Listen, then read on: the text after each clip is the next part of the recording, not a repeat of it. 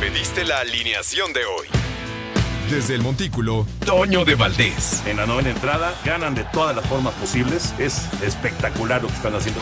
De centro delantero, Anselmo Alonso. Eso me llena de ilusión. A mí me encanta mi fútbol, me encanta ver los partidos.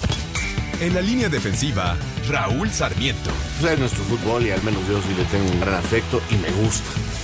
Actualiza y aumenta tus conocimientos deportivos con nuestros expertos. Espacio Deportivo de la Noche.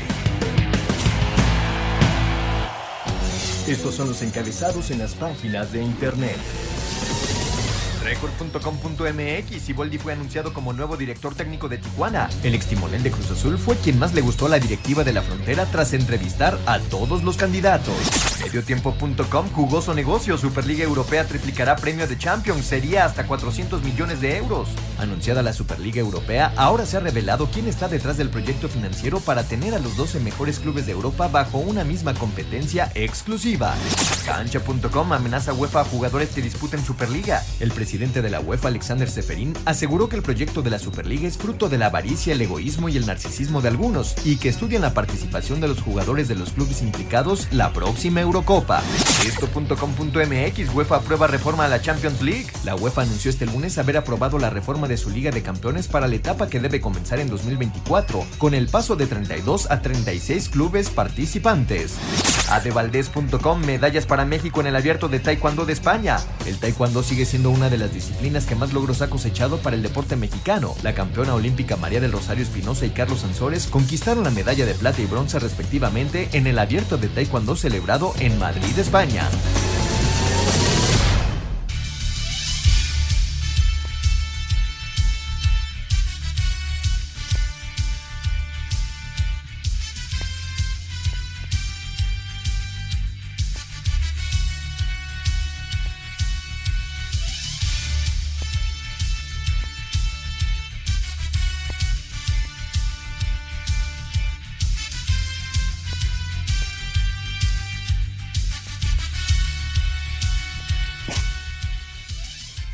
¿Cómo están? Bienvenidos. Espacio Deportivo de Grupo ASIR para toda la República Mexicana.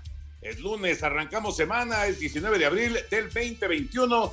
Saludándoles con gusto con Anselmo Alonso, Raúl Sarmiento, el señor productor, todo el equipo de ASIR Deportes y Espacio Deportivo, su servidor Antonio de Valdés. Gracias, como siempre, Lalito Cortés por los encabezados. Ah, eh, hoy Lalo está en la producción, justamente. Paco Caballero está en eh, los controles y Mauro, Mauro Núñez está en redacción. Abrazo para todos ellos. Mi querido Raulinho Sarmiento, ya platicaremos ampliamente, por supuesto, de cómo están las cosas en el, en el fútbol mexicano, pero bueno, la, la nota que se mueve por todo el mundo, ¿no? Hablando de fútbol, pues es la Superliga que han anunciado los equipos más poderosos de Europa, algo que ya obviamente se había manejado, se había escuchado, pero ahora ya lo hacen de manera oficial. ¿Cómo estás, Raúl? Un abrazo. Mi querido Toño, qué gusto saludarte. Te mando un abrazo con gran afecto y cariño también para Anselmo, para el señor productor.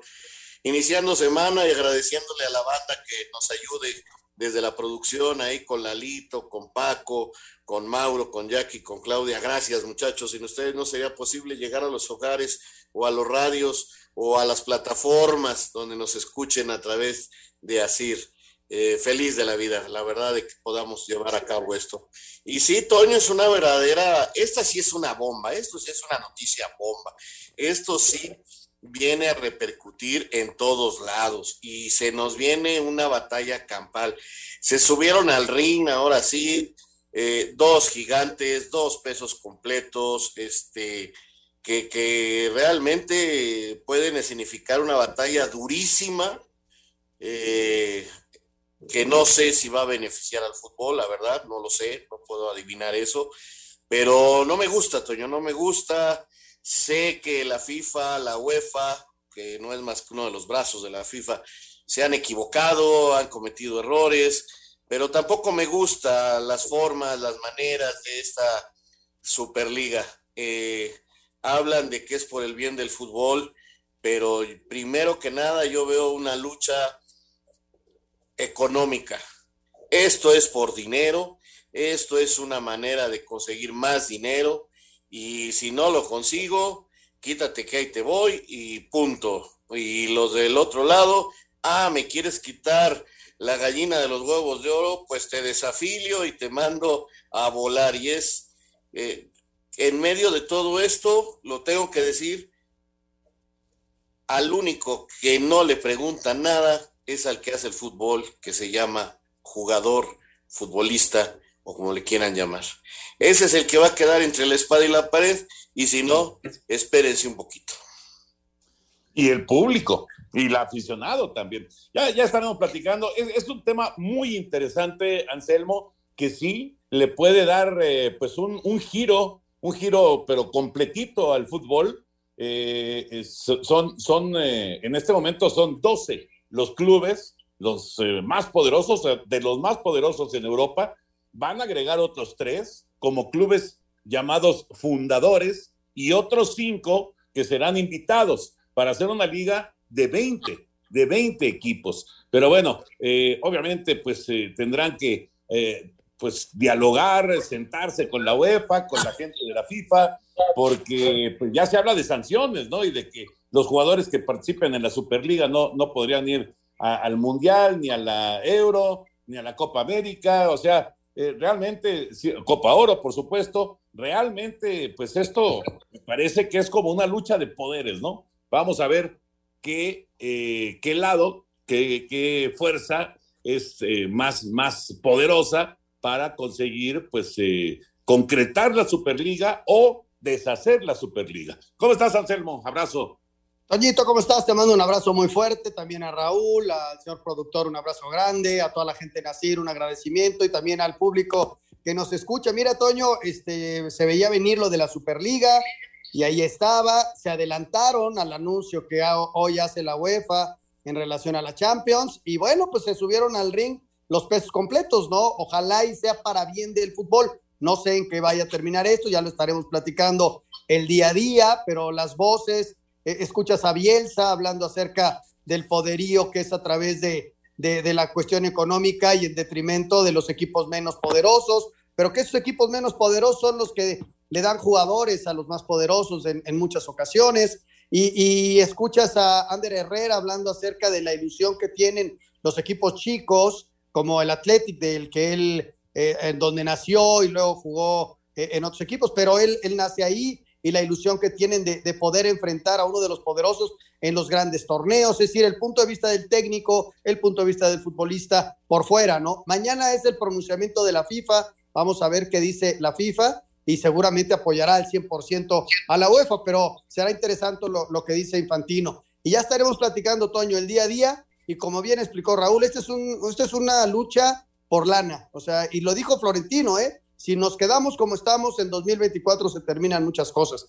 También es interesante escuchar la versión del equipo que, está proponiendo esto, ¿no? Que es el Real Madrid, que son los ingleses, algunos italianos, pero también es bien interesante, Toño, porque otro equipo poderoso como el Bayern dice que no, y el Paris Saint Germain dice que no, y el Porto dice que no, o sea, son muchas aristas que hay que ir construyendo para generar opiniones este, eh, claras, ¿no? Porque hay, hay, muchas versiones, hay muchas cosas que hay alrededor, y, y, lo que es una realidad, que, que la Superliga se anunció, y vamos a ver en qué termina todo esto.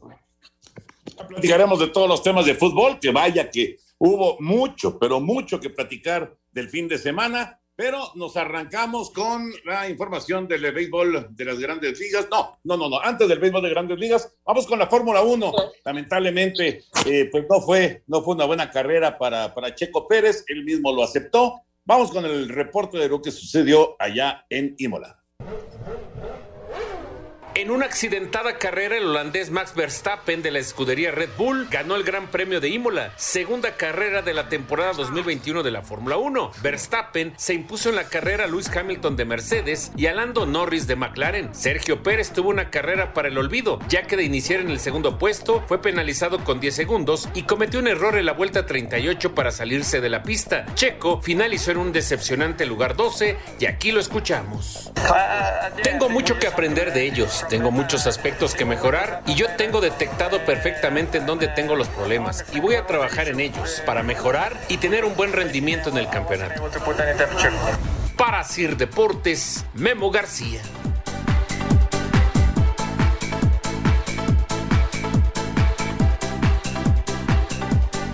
Espacio Deportivo.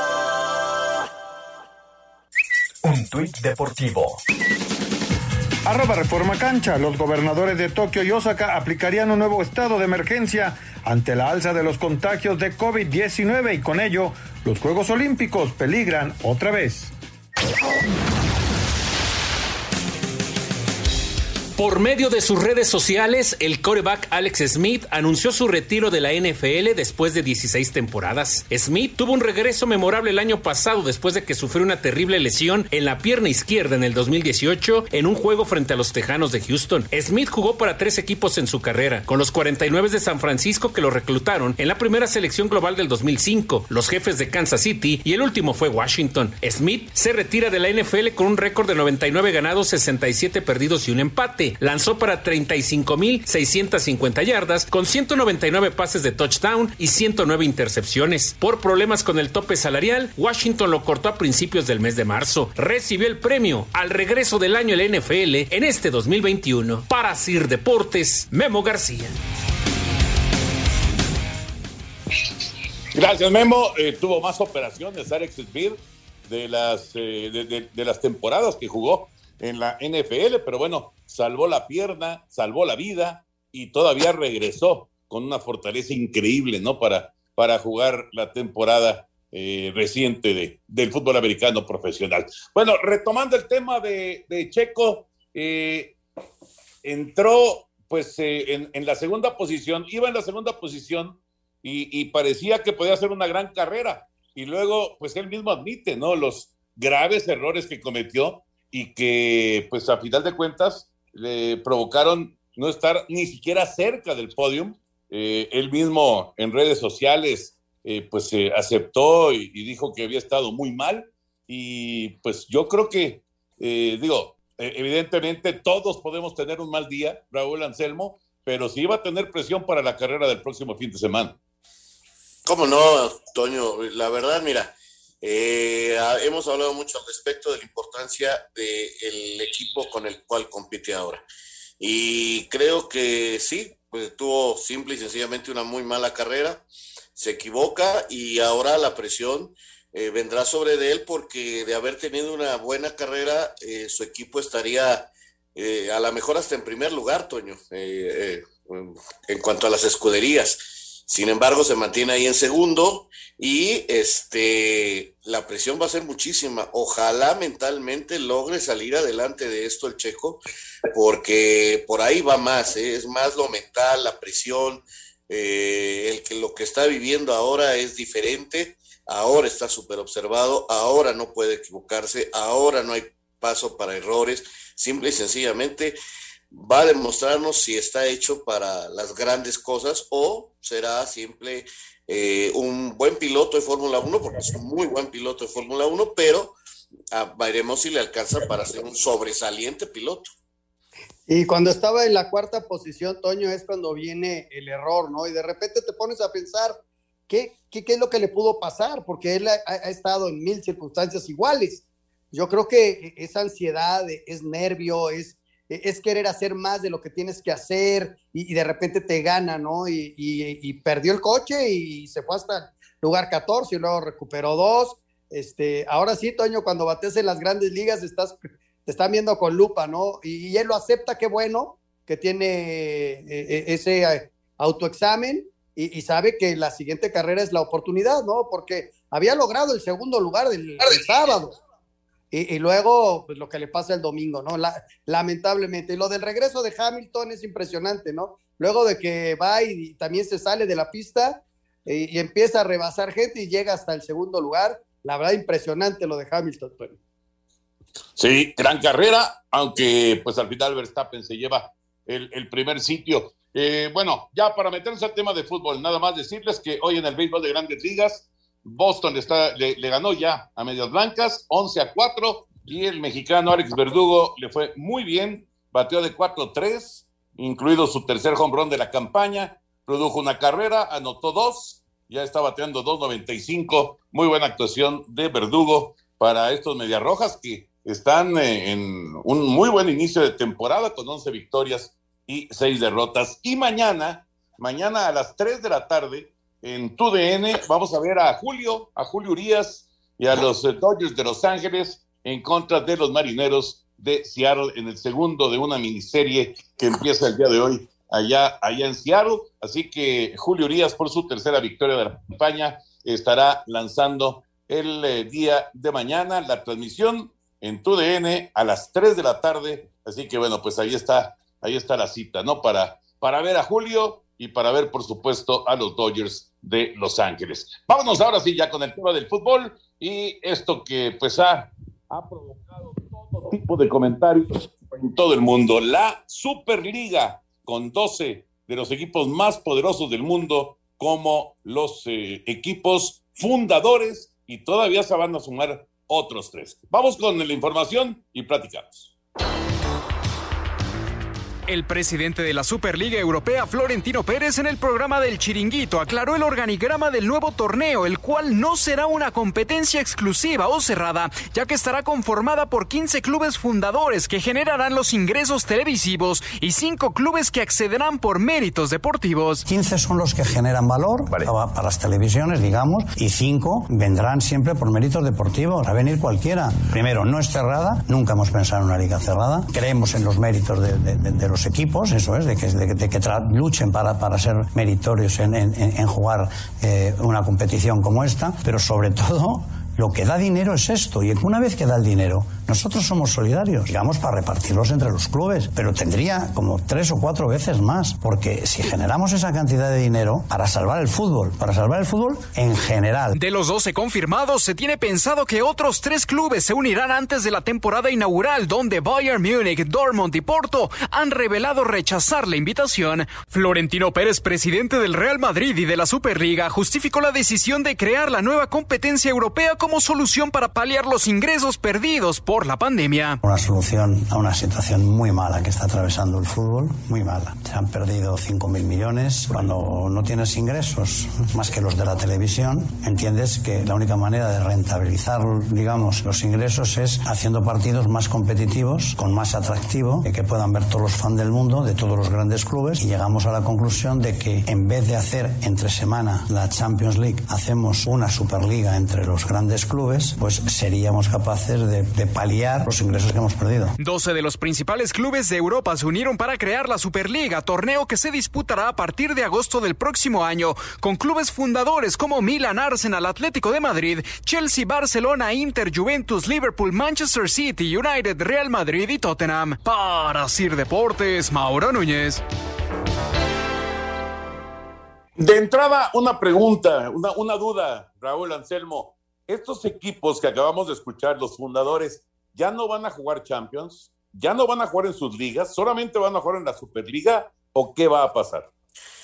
Bueno, Toño, vamos por partes. Esto tiene ya muchos años que se viene manejando la intención de equipos muy poderosos económicamente de tener una liga donde puedan obtener mayores ingresos económicos que los que reciben actualmente por parte de la UEFA eh, consideran que ellos son los que crean la expectación del torneo y que deberían de tener mayores premios que otros equipos que compiten. Entonces, lo que dejarían a un lado sería la Champions. Eh, eso es lo que quedaría a un lado. Seguirían jugando sus torneos, seguirían con las eliminatorias, todo, pero consideran que la Champions ya no.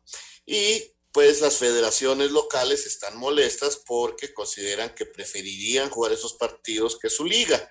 Entonces la liga, por ejemplo, española, la liga italiana, los equipos de estas ligas, la, liga inglesa están muy molestos ante esta situación. Sin embargo, estos equipos quieren dinero y cada cuatro años que se revisa la Champions, este, decían, queremos más y si no, vamos a hacer nuestra liga y la venían anunciando, anunciando, anunciando, pero ante la pandemia dicen, ahora sí, ya estuvo bien, que todas las ganancias sean para la UEFA y que a nosotros nos den nada más un poquito. Señores, vamos a reunirnos. Eran 15, pero el Valle, del Porto y el, el, el PSG y el Dortmund, dijeron, no, nosotros no. Y se quedaron en 12.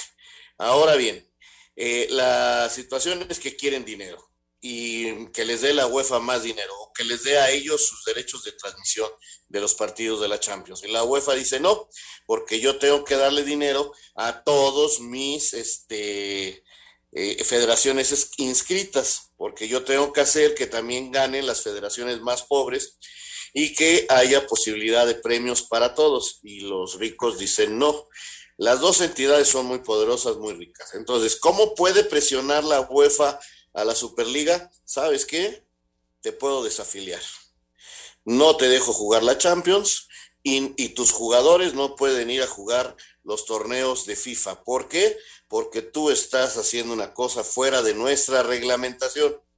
Y aquí ya vendrán los abogados y aquí ya vendrá el pleito de quién tiene o no tiene razón. Ya se empieza a rumorar que incluso el viernes podría venir el anuncio de que Real Madrid, de que Chelsea y, y, el otro equipo inglés, el, el, City, Raúl. El City, eh, queden eh, desafiliados de la Champions el, el viernes.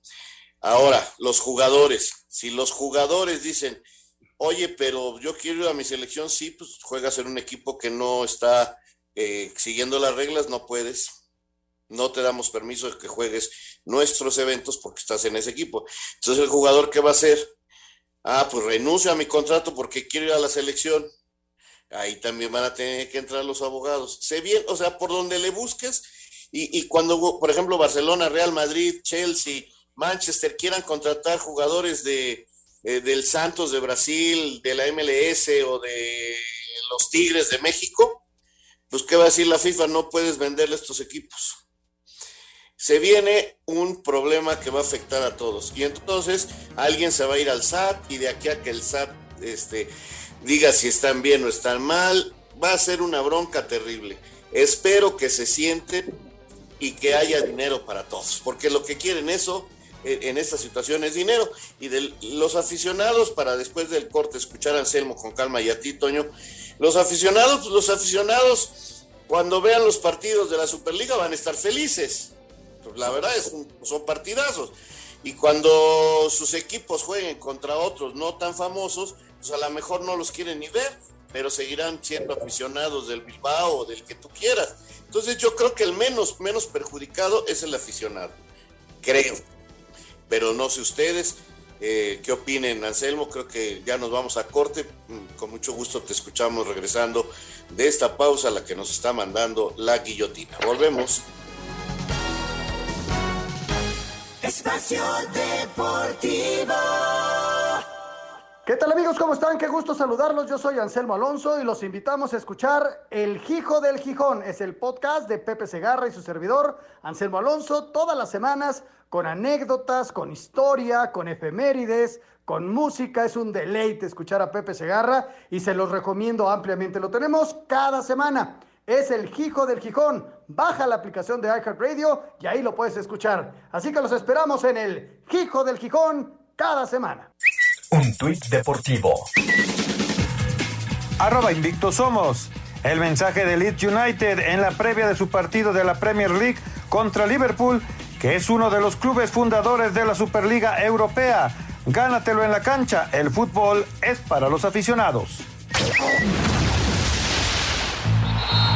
Espacio por el mundo. Espacio deportivo por el mundo. El Tottenham anunció la destitución de José Mourinho como su director técnico tras solo un año del portugués al frente de los Spurs. La FIFA y la UEFA, así como las diferentes ligas, expresaron su desaprobación en contra de la nueva Superliga Europea tras el anuncio de su creación. Javier Chicharito Hernández inició la temporada de la MLS con doblete en la victoria del LA Galaxy 3 por 2 ante el Inter Miami. Según información del medio argentino TIC Sports, los abogados de Sergio El Kun Agüero recibieron este lunes el contrato del Barcelona para que el argentino fiche como no delantero blaugrana. La UEFA anunció las modificaciones para la Copa de Campeones de Europa que entrarían en vigor en el 2024, con un nuevo sistema de grupos en el que los 36 equipos jugarían dos partidos. Espacio Deportivo, Ernesto de Valdés. Gracias, Ernesto. Ahí está la información. ¿Qué tal lo de Chicharito? ¿No? Dos goles en el primer partido del Galaxy. Ojalá, ojalá que logre recuperar el nivel futbolístico. Bueno, Anselmo, quedó pendiente tu comentario de la Superliga. Sí, solo para redondear, Toño, eh, ¿cómo veo yo el escenario? pues ponle que se juegue la Superliga, habría que ver si estos equipos son desafiliados de sus ligas, este, que también le pegaría muchísimo, ¿no? A, una liga, una liga española sin el Real Madrid, pues no se concibe y sin el Barcelona, pero hay una junta el jueves de la liga, eh, seguramente para tocar este tema. Eh, las ligas se jugarán normales, Toño, que es lo que yo entiendo. Se juegan normales. Se juega la Superliga con estos 12 de entrada, serían 15 y 5 invitados. Y además se jugaría la Champions con otros equipos que no estarían involucrados, porque la UEFA no va a dejar su, su torneo más importante y lo que van a tratar es de presionar. Pero dentro de la entrevista que dio Florentino, abrió eh, la posibilidad de asentarse con la UEFA, ¿no? Y entonces sí negociar algo mejor. Eh, a, mí me gustó eso, de que pueda haber una negociación a, futuro inmediato lo más pronto posible y desde luego esperar mañana el pronunciamiento de la FIFA a ver qué dice Toño.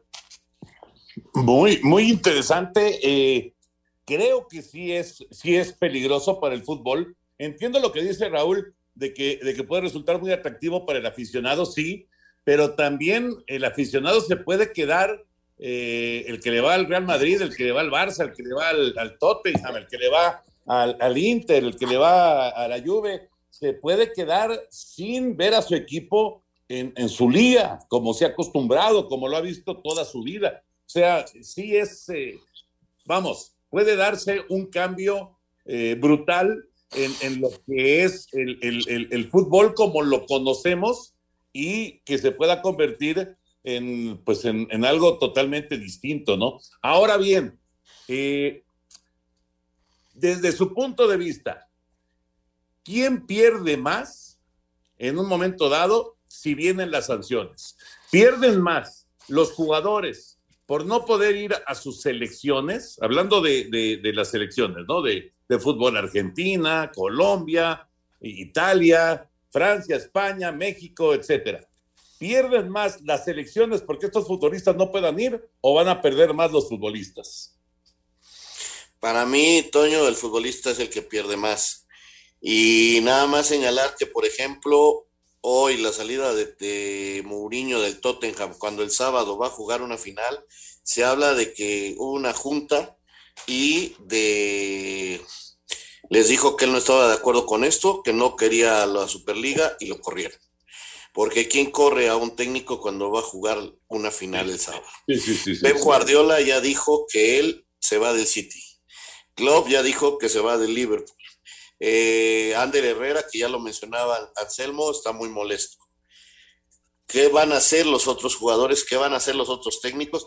Y, sabes qué aficionado sale perdiendo, ese sí sale perdiendo, el que sueña a ver a su, por decirte algo, eh, Castellón jugando contra el Real Madrid algún día, o el Huelva contra el Barça y llenar sus estadios, esos van a salir perdiendo. O aquel que Sevilla que sueña con llegar a la Champions y competir contra el Manchester y contra el Bayern y contra todos. Ahí está la bronca Ahí está el problema. Yo creo, primero que nadie que pierde el jugador porque quedó entre la espada y la pared. ¿Qué va a decidir? Este, quedar, cumplir el contrato porque Florentino y ellos dicen, yo, tú tienes un contrato y a mí me lo cumples. Pocos casos como el de Messi que le puede decir al Barcelona, ¿sabes qué? Ahí nos vemos porque yo ya estoy libre por reglamentación, ahí te quedas. Si se quiere ir, porque a lo mejor se quiere quedar, no sé. Entonces te digo, yo creo que el jugador es el que más pierde.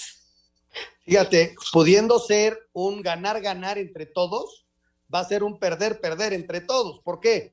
Porque si llegan a ser desafiliados estos equipos, las ligas pierden, los equipos pierden porque ya no van a poder negociar jugadores, como bien lo explicaba Raúl en su comentario anterior. E, e, ese es importantísimo, Toño.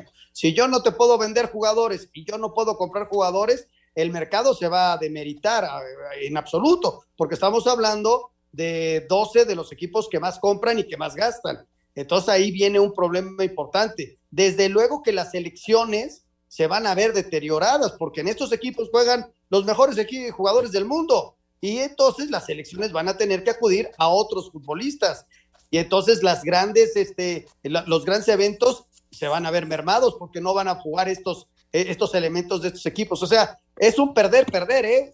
Ojalá y se sienten a negociar porque yo lo veo como un perder-perder en caso de que no hubiera negociación y que la UEFA realmente sancionara y que las ligas este, desacreditaran o desafiliaran a los equipos, que repito, son los más importantes del mundo.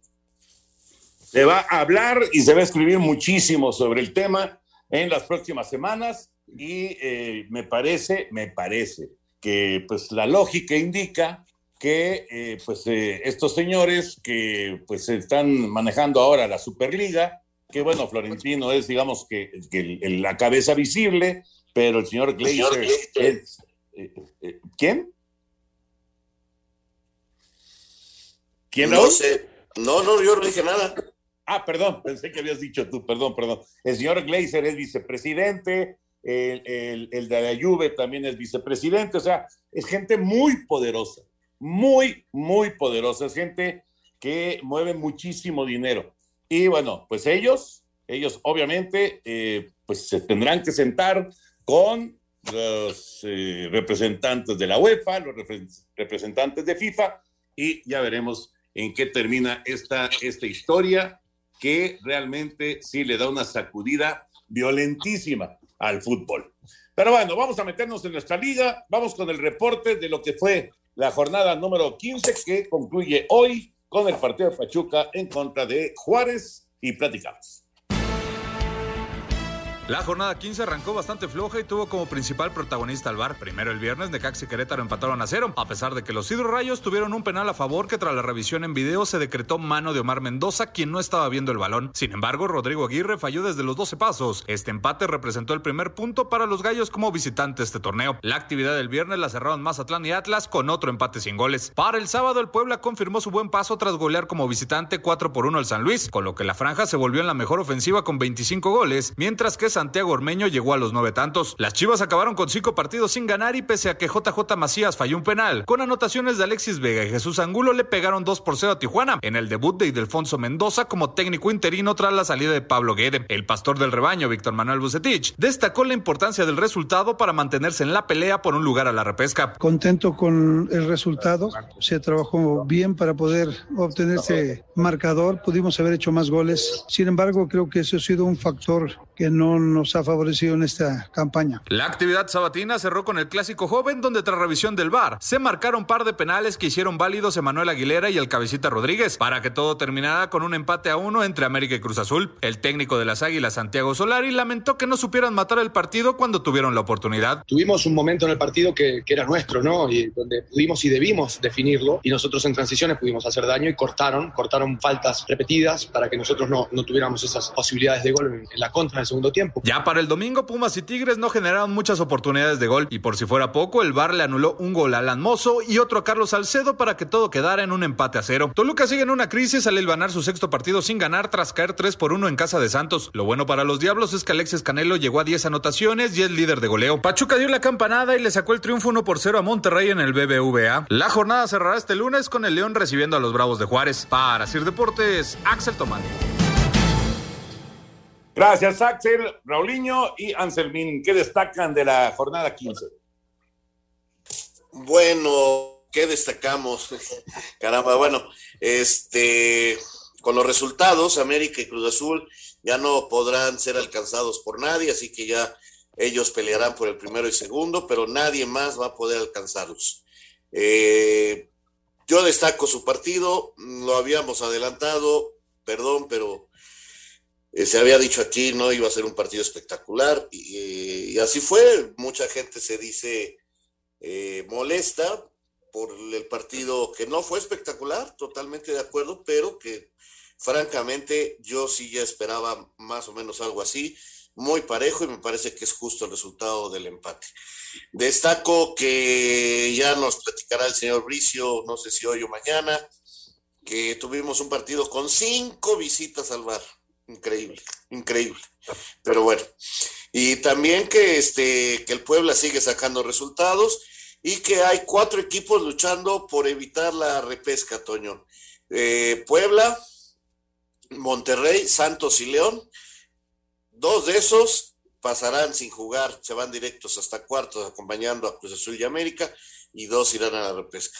Chivas levantó la mano, Tigres ahí anda luchando, Pumas también, otros este, como Necaxa pues ya francamente están fuera de cualquier posibilidad y el torneo va a ser emocionante en su cierre por su sistema de competencia. Ya hemos dicho, no nos gusta tanta reclasificación, queremos ascenso y descenso, pero tampoco le podemos negar que el campeonato está emocionante. Yo destaco, Toño, eh, tres empates a cero, ¿no? Es de llamar la atención. Tres penales fallados eh, a lo largo de la jornada y todavía nos queda un partido. Desde luego lo del Puebla, ¿no? Se mete en cancha eh, ajena y le mete cuatro por uno eh, con un primer tiempo en donde inclusive en San Luis pudo haber hecho mucho más, pero el resultado te dice 4-1 y es contundente, ¿no? Y coincido plenamente con Raúl, quien esperaba, lo que pasa es que de repente eh, el, periodismo en México y en todo el mundo genera una expectativa sobre X partido y si no se cumple le echan la culpa a los futbolistas o a los equipos. Y en este caso habría que ver los partidos anteriores de estos dos equipos tanto América como Cruz Azul, que desde luego generan una expectativa porque es un clásico joven, porque ha jugado finales, porque son dos buenos equipos, pero el partido se dio más o menos como, como se preveía, con dos muy buenas defensas, con equipos que iban a aprovechar el más mínimo error y, con un partido muy cerrado, Toño, muy apretado, y yo creo que a final de cuentas fue justo, ¿no? También coincido con, en eso con Raúl pero quien esperaba un partido espectacular de muchos goles estaba equivocado o no había visto los partidos anteriores de estos equipos, ¿no? La victoria de Pachuca, ¿no? La victoria de Pachuca anoche, en un partido bueno, por cierto, entretenido. El triunfo de Pachuca es auténticamente de oro, porque este, este puede llevarles a la calificación, por lo menos a la recalificación. Vamos a mensajes, regresamos aquí en Espacio Deportivo. Espacio Deportivo. ¿Qué tal amigos? ¿Cómo están? Los saluda Raúl Sarmiento para invitarlos a que escuchen a través de iHeartRadio el podcast El Balón de los Recuerdos. Vamos a pasear, los invito por el pasado con grandes anécdotas y momentos inolvidables que seguramente a usted le van a traer un buen momento. No lo olviden, aquí en Radio. Un tuit deportivo. Arroba la afición. Más de 400 millones de pesos es lo que recibiría José Mourinho como finiquito tras ser despedido del Tottenham. Fue presentado Robert Dante Siboldi como nuevo técnico de los Cholos de Tijuana tras la salida de Pablo Guede. Siboldi, quien llega con un contrato por lo que resta de la temporada y un año más, asume el reto de dirigir al equipo fronterizo. Estamos muy felices y muy contentos de estar aquí. Un nuevo desafío, un nuevo reto y, tenemos muchas ganas y mucha ilusión y de transmitírselo a los jugadores ese deseo que tenemos de, conseguir cosas, de conseguir logros, de intentar jugar, jugar bien, jugar para merecer ganar y van a haber partidos donde hay que poner algo más para ganarlos. Queremos conformar un equipo y mentalidad positiva, ganadora, que sea el orgullo de la ciudad. Siboldi debutará al frente de los Cholos el próximo viernes cuando el equipo reciba el Necax en el caliente dentro de la jornada 16 del Guardianes 2021. Asir Deportes Gabriel Ayala. Gracias, Gabriel. Así que Siboldi es el elegido para eh, los Cholos, el equipo de los Cholos de Tijuana. Ya está Lalito Bricio en la línea. ¿Cómo estás, Lalo? Abrazo. ¿Qué tal, mi querido Toño Raúl, señor productor? Los saludo con el afecto de siempre. Pues vaya que nos dio de qué hablar el arbitraje en el fin de semana, pues porque el VAR se utilizó de manera indiscriminada, ¿no? Mira, yo creo que Arturo Ángeles fue el encargado de implementar el VAR aquí en México. Ya se fue a Estados Unidos desde diciembre y a partir de febrero está el chileno Oces como director de los árbitros. Entonces, llámame atención, pues que, que siga dando tumbos el VAR. Eh, al principio nos vendieron que, iba, que se iba a utilizar una vez cada tres partidos en promedio y ahora se utiliza dos o hasta cinco veces en un partido como ocurrió ayer en, el partido de Monterrey, ¿no? Eh, si quieren empezamos con el del clásico de joven, que, hubo dos jugadas que, que, penales, pero en mi opinión no eran errores claros, obvios y manifiestos del árbitro. El VAR no está para dirimir las jugadas dudosas, está para revertir los errores claros, obvios y manifiestos del árbitro.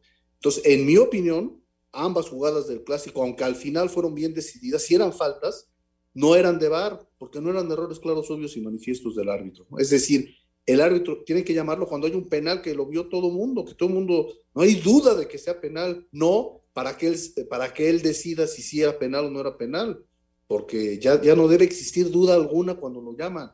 En el bar, ¿no? En el partido de, de, Monterrey contra Pachuca, pues también yo pienso que, que, el problema fue que Pérez Durar cometió dos o tres errores que eran obvios y claros, entonces ahí sí lo tuvieron que haber llamado. ¿Sabes que no era penal? Fue un choque de cabezas, ven a verla. No, ¿sabes qué? Que no, no era expulsión. Eh, no era expulsión del, del, jugador de Pachuca, ven a verla.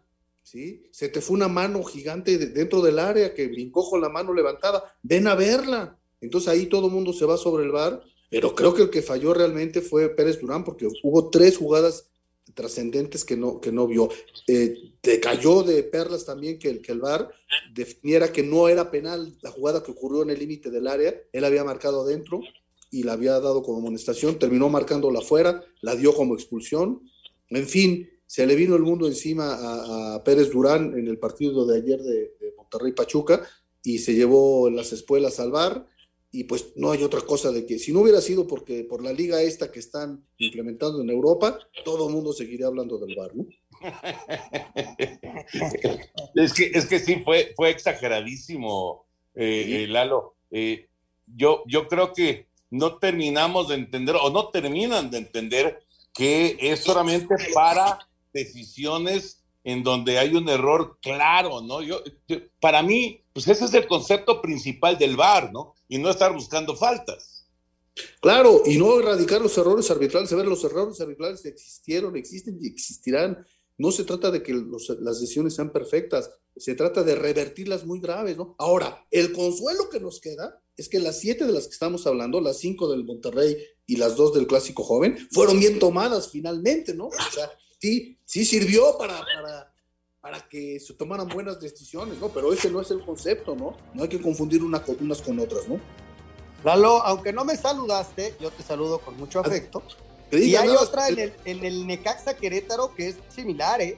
Porque en el penalti del Necaxa, este, es una jugada tan extraña porque el muchacho viene, se da la vuelta con el, con el brazo abierto y le pega, pero escasamente. Y es como, como te, usted, tú dices, ¿no? Buscar faltitas. Y, y sí había una mano, pero híjole, tampoco era tan, tan clara, ¿no? Pero bueno, se le dio al Necaxa y lo falló a final de cuentas. Y mira, mi convicción arbitral es no discutir penales que no se, que se fallaron, que no se anotaron. Ya, estos, ya no los discuto, mi chaparrito de oro, y discúlpame por no haber. No, ya este, saliste de mi corazón. tú no, tú del mío no. Vamos a mensajes y terminamos la, la charla con David Bricio después de la pausa. Espacio Deportivo. Un tuit deportivo. Arroba esto en línea. Lamentable. El arroba Atlético de San Luis comunicó que Jan Legorreta, quien era jugador de la sub-20, falleció en un accidente automovilístico. Que en paz descanse. Amigos de Espacio Deportivo, Juan Pablo Sánchez fue el triunfador del Festival Taurino celebrado en la Plaza de León el sábado, cortando dos orejas a un toro de la ganadería de Shahai. Fermín Rivera cortó una, Luis David Adame también cortó una oreja, lo mismo que el debutante Pepe Nava. De los toros de Shahai destacaron los corridos en cuarto y sexto lugares. Aproximadamente 800 personas entraron a la plaza La Luz de León, Guanajuato, dentro de este festival del certamen México Busca un Torero. José María Macías fue aplaudido, Gerardo Rivera también participó en este festival y dio una vuelta al ruedo tras un aviso. Dos de los toros de Shahai fueron premiados con el arrastre lento en este festival del que Juan Pablo Sánchez fue el triunfador. Muchas gracias, buenas noches y hasta el próximo viernes en Espacio Deportivo. Paulinho, ¿querías comentarle algo a Lalo Bricio? No, estoy totalmente de acuerdo con él, o sea, ya lo hemos platicado varias veces. Creo que no nomás en México, en todas partes del mundo, lo de, Inglaterra esta semana fue una super exageración. Y, bueno, pues lamentablemente una buena, una buena herramienta no se está utilizando bien en general en el mundo.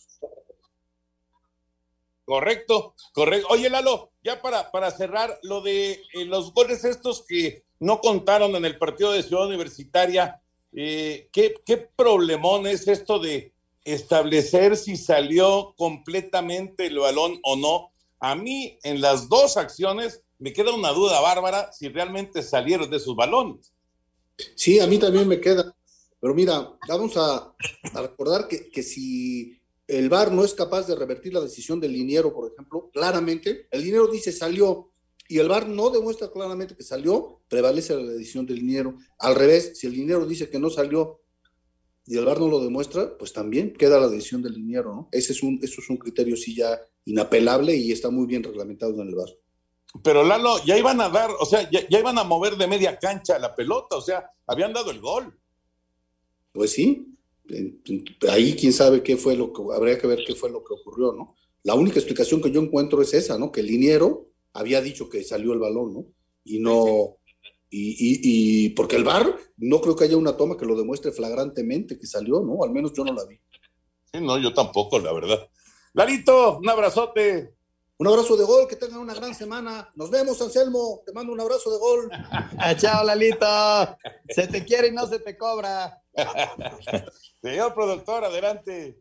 Muchas gracias, Toño. Gracias, amigos de Espacio Deportivo. Vámonos con estas llamadas de nuestro auditorio. Buenas tardes, soy Alejandro de Minatitlán, Veracruz. Y pregunta que si el América podría ir al TAS a apelar la decisión de la CONCACAF de no suspender al jugador colombiano del Olimpia de Honduras por lesionar a Jesús López. Sí, sí, sí podría, sí podría ir, pero no, no, no lo van a hacer. Hola, ¿qué tal? Muy buenas noches. Me llamo Jorge. Ya no entiendo cómo se barre un jugador con las manos amarradas para, para que no les marquen un penal. Saludos al mejor programa de la radio. Muchas gracias. Pues es que ya, ya, ya lo, han, lo han dicho hasta el cansancio, ¿no? Si es, si es el, el, brazo que digamos está cerca del suelo, está haciendo contacto con el suelo, ahí no se cuenta la mano, pero si es el otro brazo, el que y, y va para arriba, pues está ocupando un sitio que normalmente no tendría que estar ocupando. Entiendo perfecto el comentario, pero pues así es como lo están determinando, ¿no? Hola, ¿qué tal, Toño, señor productor? Soy Miguel de Morelia. Anoche en el programa de la jugada, ese Pepe Segarra sin maquillaje estuvo divertido. Que tengan excelente inicio de semana. Ay, ese Pepillo. Alejandro Bir de Catepec. Muy buenas noches, qué gusto escucharlos y saludarlos. Toño, ¿sabes por qué el equipo de los Medias Rojas de Boston están jugando con uniforme color amarillo? Que tengan excelente inicio de semana. Es el color de la maratón de Boston y pues eh, digamos que en apoyo a, la maratón y, pues eh, tratando de, de alguna manera de pues, batallado mucho con el asunto del COVID entonces, por eso se han puesto este uniforme, ¿no? Correcto. Saludos, por favor, a la niña Carolina, que está escuchando Espacio Deportivo y cumple 15 años de parte de su papá, Alberto Mora. Caro, te mandamos un besote, muchas felicidades. Muchas felicidades. Hola, ¿qué tal amigos? Estoy seguro que León estará en la repesca, nos dice Vidal Hernández de Irapuato, Guanajuato. Siempre escucho su programa, felicidades. Y se nos acaba Yo el tiempo, creo. señores. Muchas Yo gracias, también Anselmo. Muchas gracias, Raúl. Buenas noches. Hasta mañana, buenas noches. Hasta Toño mañana, buenas noches. Toño de Valdés, vámonos. Vámonos, ahí viene Eddie, así que ustedes quédense, por favor, aquí en Grupo Así. Buenas noches. Buenas noches, muchas gracias. Hasta mañana.